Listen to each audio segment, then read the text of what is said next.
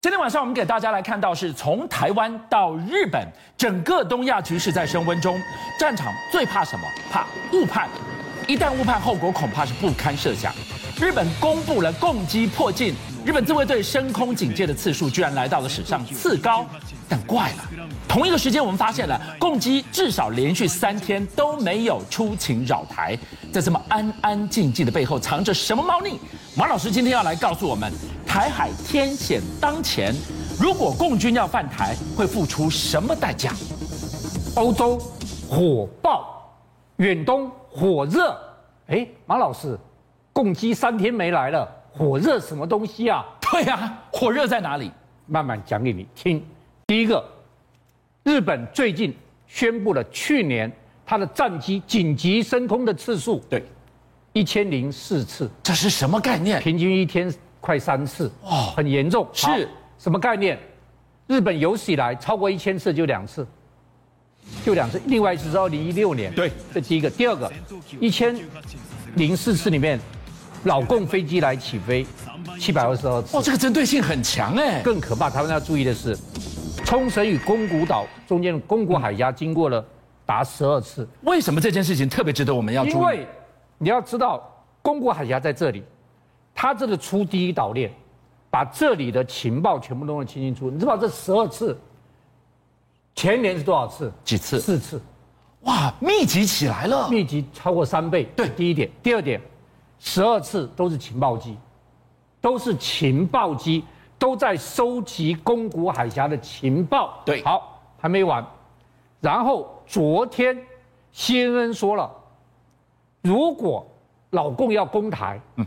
他会除了西南边攻台之外，对，他如果要打东东方，他从我们后面来，他要占据与拉国岛，那不就跟日本宣战了？他占据与拉国岛，他就有一个重要的补给线。与拉国岛距宜兰只有一百一十公里，很近，他在那边就有一个中继的补给线，对，就能够打台湾东部了。这新恩昨天讲的，而且我记得马老师有跟我们讲过，这个海域至关重要，不止离台湾很近，这个水道也是日本的海上生命补给线会经过开的。玩笑，我跟你讲，这些岛之间的海峡，通通是日本最重要经济命脉。是好，那我跟大家讲一件事情，日本以前它的这个主要的防守，各位观众看这个这张图，它主要的是这个黄色的，它整个防线在这里，不管对它的飞弹、飞机什么，你老公来打我，我这个防线守好来对付你。可以防老共，可以防金正恩，现在他在重新营造兰溪防线。是兰溪防线什么东西？就这条蓝色的，注意看，对，叫兰溪防线。是那兰溪防线，第一个有助于老日本，第二个对我们台湾帮助太大了。怎么说呢？第一件事情，兰溪防线顶端是与那国，对，他在这个月要在与那国第一次派部队，刚上去的部队，这个月上去了二十个是雷达部队。那雷达部队，我跟大家讲一下，与那国雷达雷达部队最远可以看到六百五十公里。是六百五十公里什么意思？就是老共六百五十公里飞弹起来、飞机起来，我都可以看到。所以马老师的南溪防线如果画到这个地方来的话，观众朋友，他等于帮我们也看住了，如果老公要绕到我们后背来打的话，都在他的眼皮子底下了。所以将来还有一个问题，老共要出第一岛链的时候，是要面临这里一大堆的威胁在上面，所以现在第一个，日本有事，日本防线已经开始设立了。好，第二件事情当时就要讲了我们本人了，对不对？最近有两个报告，以前有一个报告叫做“共军大攻台”，现在一个新报告嗯叫做“蓝残的海峡”。好，报告里面讲说，共军如果犯台，他要遇到六个困难的难关。当第一个，他需要五十万到两百万的部队。大家要知道，《孙子兵法》说，你如果要攻我守，嗯，那你要五倍兵力于于我，五孙子倍于兵法守军的人力。对，好，那因为现在老共科技比我们好一点，对，美国预测是要三倍的兵力，是我们加上动员部队，老共要五万到两百万部队，你才能打我。是这第一个，第二个，台湾海峡百分之九七时间在大风浪，台湾海峡风浪非常非常大，由于澎湖这一带风浪非常大。那时候马老师，风浪大对有什么影响？补给，你部队上岸之后，你补给会来不及。第三个，两栖作战难度高，这什么意思？你知道吗？就是台湾是宝岛，它能够登陆的地点很少，而且会登陆地点，我们现在都已经把它守好嗯了。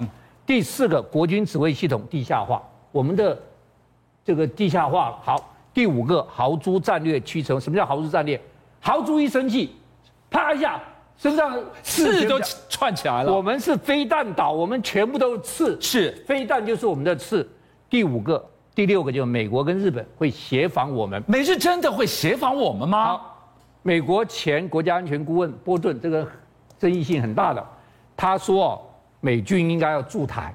好，我简单跟大家讲一下，美军在一九五一年的时候，十二个美军，蔡司少将带的来了台湾，这美军第一次驻台。你知道他们这十二个人的总部放哪里？在哪里放总统府里面。是啊。好。后来一九五一年呢，慢慢十二个人，最后最多就扩充到两千三百四十七个。对，所以最多美军顾问团在台湾的时候是两千三百四十七人，总共在台湾呢二十八年，二十八年。那一九四九一九七九年之后，整个撤掉了。哎，现在会不会美军又来驻台呢？所以马老师提到的这二十八年是台湾最风雨飘摇的二十八年。对现在台海又进入了深水区，美军会不会在这个时候重返台湾？对，好，会不会？我要跟大家讲，美军其实在台湾了，但是已经在台湾这是了不，能讲的秘密。第一个，大家都知道，美国在台协会里面是有海军陆战队的。是第二个，现在我们台美有一个特战合作组协训计划，这什么计划呢？这是个计划，就是美军派海军陆战队到台湾来，第一个联合兵种营，怎么样联合作战？对，第二个，陆战化特战，陆战队特战化。什么叫特战化？就它机动性强，它打击能力强，微型多攻高机动性，哇，你讲对了。我简单讲一下，现在美国在冲绳就做这个事情，是把它进城。你知道，本来在冲绳的陆战特战团一团三千四百人，你知道现在缩减到多少人？多少人缩减到两千人以下了。是马老师，三千四百人缩减两千人，还要怎么特战化了？错，他人少之后，他机动性太高了。你知道，本来冲绳只有一个海马斯多管火箭连，对现在最近突然又送一个连去，变两个连，也就是他这个特战团啊，缩短成两千人连之后，他有一个海马多管火箭连，坦克连、飞弹连、地面部队连、支援连，全部扛拜在一起，变成了联合兵种营。然后他跳岛作战，这个机动性非常强，支援外岛什么非常强。那台湾不是也有买海马斯系统？所以我放进去就没有违和我们有海感马了。式系统，我们也有所有的它这个特战营的系统，是怎么样教我们把它扛拜在一起，来联合作战，是机动性强。对好，那我们讲了日本最近大张旗鼓，对，台湾做好准备，怎么会漏掉韩国呢？韩国怎么了吗？韩国也紧张起来了。韩国从昨天开始，是十八号到二十八号展开联合指挥所兵棋推演演习。你知道什么叫联合指挥所推演演习？昨天下达的指令是什么？北韩的飞弹打过来了。北韩开打了，昨天下指挥演习就是北韩是的，今天是北韩的地面部队推到前线三十八度线了。这九天里面就是北韩打南韩了，我怎么防御？我可以防御到什么深度？我要动用什么武器？马老师怎么会有这么严苛的想定？北韩开打，而且推进南韩了，推进南韩，而且我要怎么把它推回去？我不但防御成功，我还要进军。我进军之后，我要打到什么地方？是我要不要打进平壤？对，整个都在这二十八号到十八号里面，全部都要做紧张起来了耶紧张起来。而且同一时间，日本赤城县的土土浦市嗯自卫队也同一时间演练这个爱国者三号部署这机动部署演习。你知道为什么？因为如果北韩打的话，搞不好飞弹会打日本。哦，好，十三年以来，为什么现在大张旗鼓做演习？当然，因为跟十六号、十六号北韩试射两枚飞弹是有关的。北韩常常在打飞弹，这一次反应特别大。而且我告诉各位，看这一二三四的都是最近北韩打的，都比较是长，对不对？对，这个十六号打了两枚是红线，小短腿有什么好怕 小打的？了一百一十公里，对不对？对，我告诉你，这里这两枚才让日本跟韩国胆战心惊啊！哦因为这两枚它居然是新型的战术导向武器。这什么武器？这新导弹就是第一个，它导向打得很准；是第二个，你知不知道它上面带的弹头多重嘛，两点五吨，两点五吨，它十五分钟可以准备发射，它射程可以达到六百公里。马老师，日本紧张个什么？还去弄爱国者飞弹演习，六百公里根本打不到日本呐、差得远。这个韩国也只能打一部分呐、我告诉你，他如果把二点五吨的弹头很重哎、夯下去，换轻一点的，换战术核弹，它可以携带核弹啊。它可以携带核弹，而且它换战术核弹，是换个轻一点当量的，它可以打日本糟糕，啊可以打了到韩国全境这。样不妙了。所以，韩昨天开始韩国演习，他打来飞弹了。好，现在日本在紧张，台湾也在预防，韩国也在紧张，整个东北亚、远东气氛，我刚刚开讲了火热。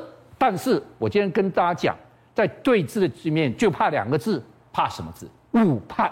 美国五星上将布雷德利，好，他就说了，韩战是错误的地点、错误时间、错误敌人、错误战争，错错错错。一连串的错误。好，我简单跟大家讲这个故事，韩战是怎么样误判，所以你就知道误判多严重。一九五一年一月十三号，双方停战，十结果这时候误判，谁误判？毛泽东误判。又误判，对，毛泽东说 我们都已经杀过三十八度线，我们都杀到首尔了，他挡不住我们了，杀到底，杀到釜山去，把他赶到大海去。把整个韩国占领，给他赤化、共产党化。结果没想到，美军岂是好惹的？你既然不肯停火，我就给你打到底。所以韩战多打了两年半，本来韩战是可以停火的，最后误判，多死了几百万人。邀请您一起加入五七报新闻会员，跟俊相一起挖真相。